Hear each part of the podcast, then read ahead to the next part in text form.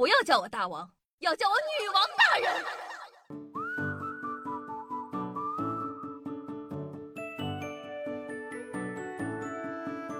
嗨，各位手机听众朋友们，大家好，欢迎收听今天的女王又要。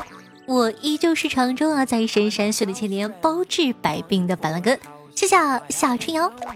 今天啊，各位吃货有福了，咱们这一期来讲一讲舌尖上的肉肉。哇哦，肉呢是我们餐桌上必不可少的东西。鲁迅曾说过：“人是铁，肉是钢，一顿不吃馋得慌。”肉的美妙口感固然值得玩味，但是在你流口水之前，让我们先离开餐桌，回归历史，看看我们是怎么把这大自然的馈赠吃进嘴里的呢？三百万年以前，最初呢，我们的祖先古猿天天吃的都是草啊、树啊、滋哇乱叫的虫子，够嘎的。直到某不知名的猿人把肉放进了嘴里，祖先们才发现。啊 Amazing！世上竟然有这么好吃的东西。从此呢，肉就进入了人类的食谱。我们甚至因为吃肉提高了进化速度，大脑体积膨胀了百分之三百。亲人们，你品，你细品。如果你没有吃到肉，就你那小脑仁儿，说不定现在都不会说话呢。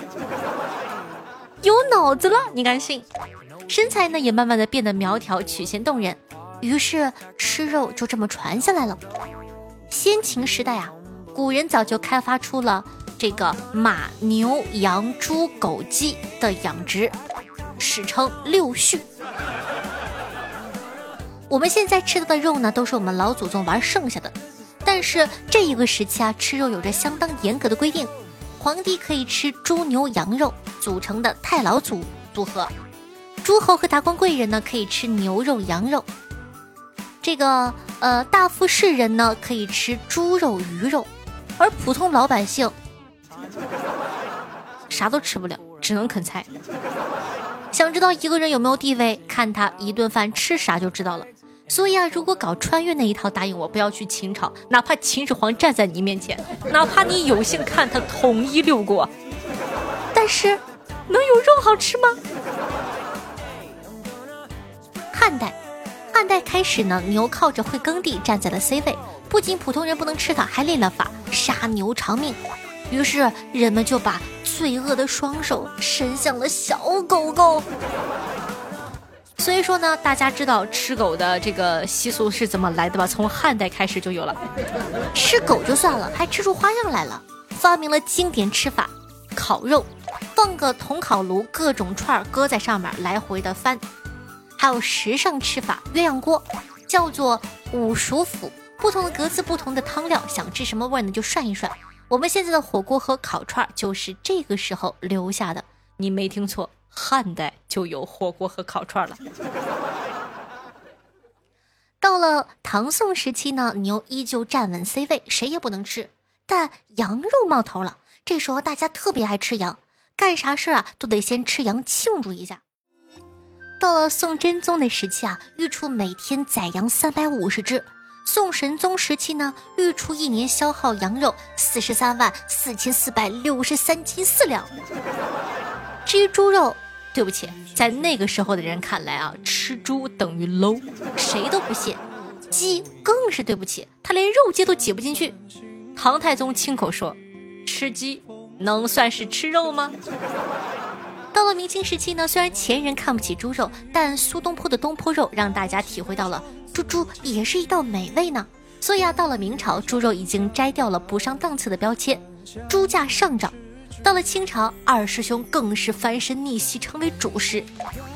袁枚呢，在《随园食单》中把猪列在特生单里，他说猪用最多，可称广大教主，甚至啊，连祭祀也有主神猪环节。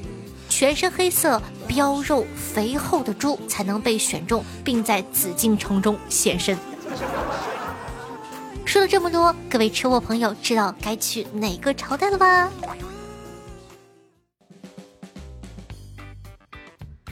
你知道吗？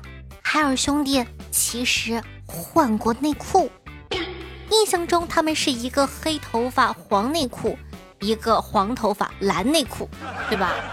但其实呢，他们俩在二零一九年都换过红内裤。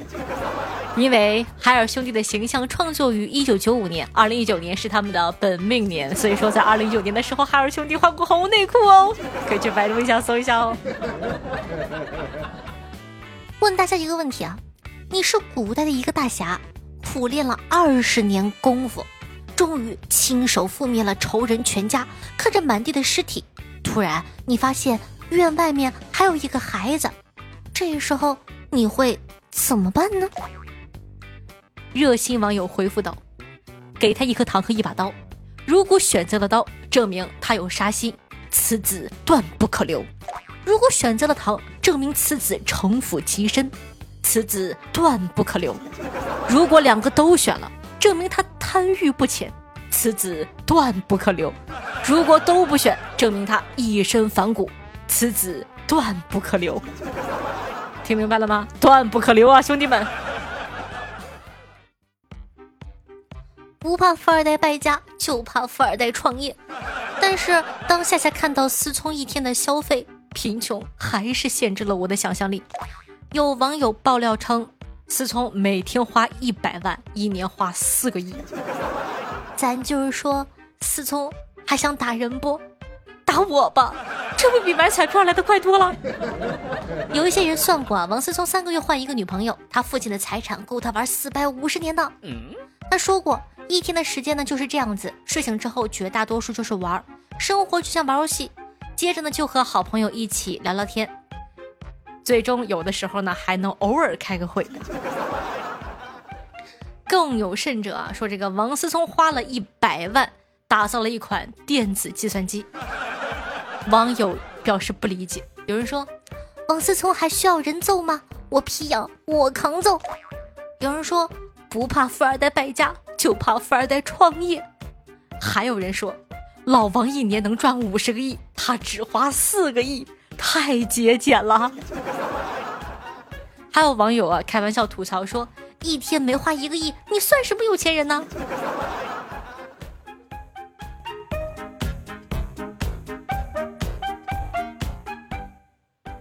有网友啊在知乎上吐槽说，终于理解。为什么兄弟喜欢去商 K 了？他说喜欢一个女同事，舔了一年多，对她千好万好，现在还是对我特别的冷淡。今天晚上朋友聚餐，喝的有点上头了，被一个朋友呢带去唱歌，一人安排了一个妹子。妹子看出来我很拘谨，放不开，上来就握住我的手说：“阿姨，哥哥，你的手好凉啊，我给你暖暖。”然后就一直靠在我身上，让我搂着她，说话也温柔。我说什么，她都笑着回应。妈的，真好！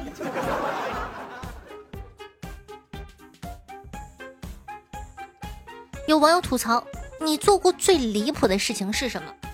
有人说呀，第一次去女朋友家过夜，被安排和他爸爸在一起睡，半夜睡得意识模糊，以为是女朋友在旁边呢，抓着他爸的屁股顶了一下，那一刻我醒了，就再也没睡着了。咪咪咪咪咪咪咪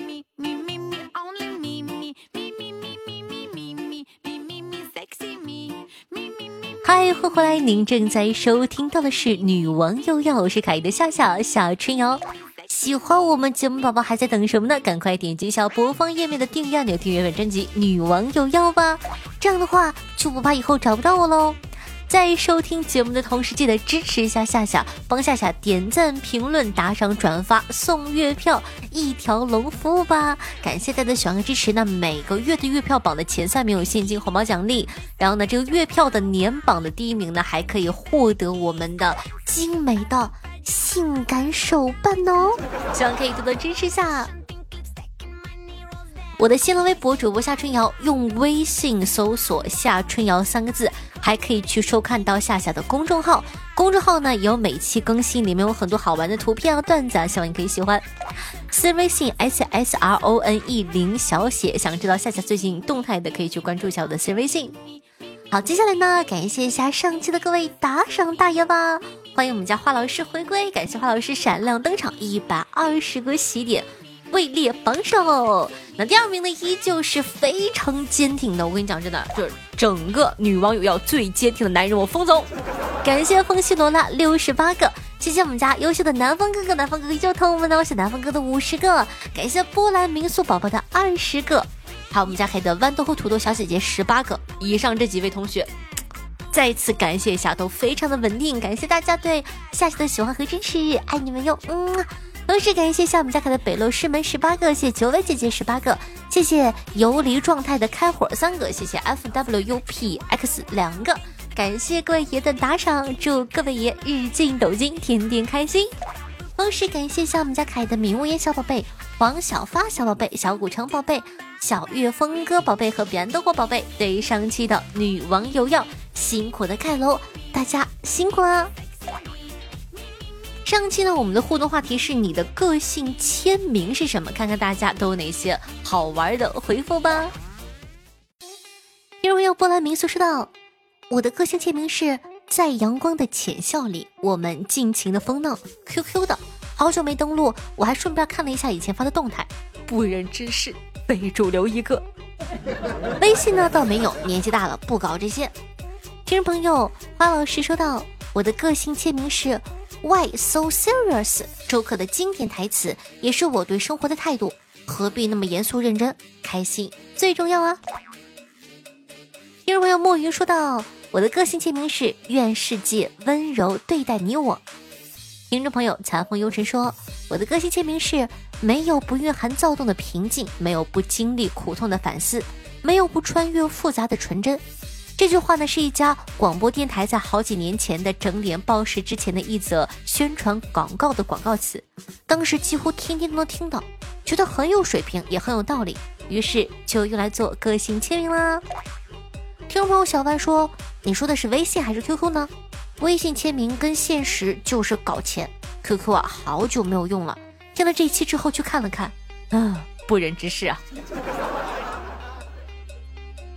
听众朋友九尾说道：“我的是去国有街，孤独无解。”王金胜说：“我的是要色不色不为人。”猫猫说：“少与人纠缠，多看大自然。”丹丫，听众朋友一小知秋说道：“出生起禁欲至今，这个流，这个流，这个流皮。”听众朋友豌豆和土豆说道：“QQ 的很久没有变了，是那些曾经念念不忘的事情，在我们念念不忘的过程中被我们遗忘了。那些说着永不分离的人，早已散落在天涯。”微信上的是。手持烟火以谋生，且听且望且随风。工作的原因，我要维护好我的高冷形象呢。有没有心甘情愿说到说到个性签名，那必须是心里有座坟，住着未亡人。听过的举手。听众朋友，北落师门说想成功，先发疯，不顾一切向前冲。他说好久没有打赏了，最近年末冲业绩没时间听喜马，祝大家年末多多赚钱呀！谢谢祝福。那本期的互动话题是你做过最离谱的事情是什么？还记得刚刚那个顶他爸屁股吗？可以在下方评论区啊互动留言一下。听众朋友游离状态的莹说道：小时候生活在农村。好多那种露天的茅坑，就上面搭个棚子的那种。有一天呢，我和我弟玩擦炮，就随便从一个破了的棚布后面丢进了茅坑里，伴随着炮声，还有一声惨叫，我俩撒丫子就跑回奶奶家了。五分钟后，看牛棚的老爸子带着满身的屎尿找上门。还记得那天，我俩在灶门口跪了一下午。听朋友熊孩子，呃，青春期的熊孩子说道。主播你太有魅力了，每次坐我爸的车啊，都在听你的节目，我就很不明白，一个快四十岁的大老爷们儿听人家小姑娘的节目，结果他说他听了六七年了，是真的吗？现在弄得我也喜欢听你的节目了，连续听了好几次，支持好，谢谢，也谢谢这个叔叔啊。听众朋友秦始皇说，喜马女神千千万，独宠春瑶占一半，点赞评论打赏完播，谢谢，等我有钱了再来付嫖资。听众朋友只爱夏夏的小粉丝说道：“邻居家有个小女孩，每天都因为调皮捣蛋挨骂，从不间断。小女孩痛哭流涕的声音，在我们家都听得清清楚楚的。结果这两天特安静。我在门口换鞋的时候，突然想起这事儿，然后转身问我妈：隔壁家是不是去旅游了呀？这两天也没听到小女孩挨骂了。刚说完，小女孩就探出头，嘟起小嘴，瞪大眼睛看着我说：“我就不能乖两天吗？”听众朋友选什么千万亿说道：“只有签到能领月票吗？有点笨，不知道。呃，还有一些活动，大概率都是一些签到啊，签到的活动。所以说大家记得要帮忙签到，帮忙领一下月票哦。依旧是选什么千万亿？他说，我的朋友军训被晒的，说呀，他都快成牛肉干糊了。听众朋友村上春树回复他：这么冷的天儿，看到这个留言，我竟然羡慕了。我们东北都下雪了。听众朋友小月峰哥说道：二十五年前，我和前女友去北京看升旗，人山人海啊。有个小伙子突然喊了一嗓子：“别挤了，再挤我就成相片了。”周围人都笑了，印象深刻。小哥哥还非常热心，在下面附了一张图。我发现啊，大家真的，这是一个很好的习惯啊。大家呢，经常在评论区留完言之后呢，还会附上一张图片，仿佛夏夏也参与到了你们的生活之中。所以说，非常的这个提倡，大家可以来一起分享一下自己的生活。听众朋友彼岸灯火说：“老板，我要请假，前女友结婚喊我去。”哦，前女友，那你开那辆两百万的车子去，我给你撑撑场面。啊啊，谢谢老板，真不用了。怕什么呀？好好气气你前女友，让她后悔去。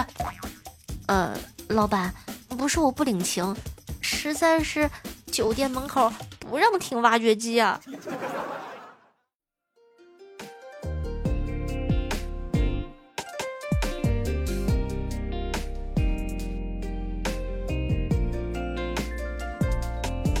心着裁缝谁为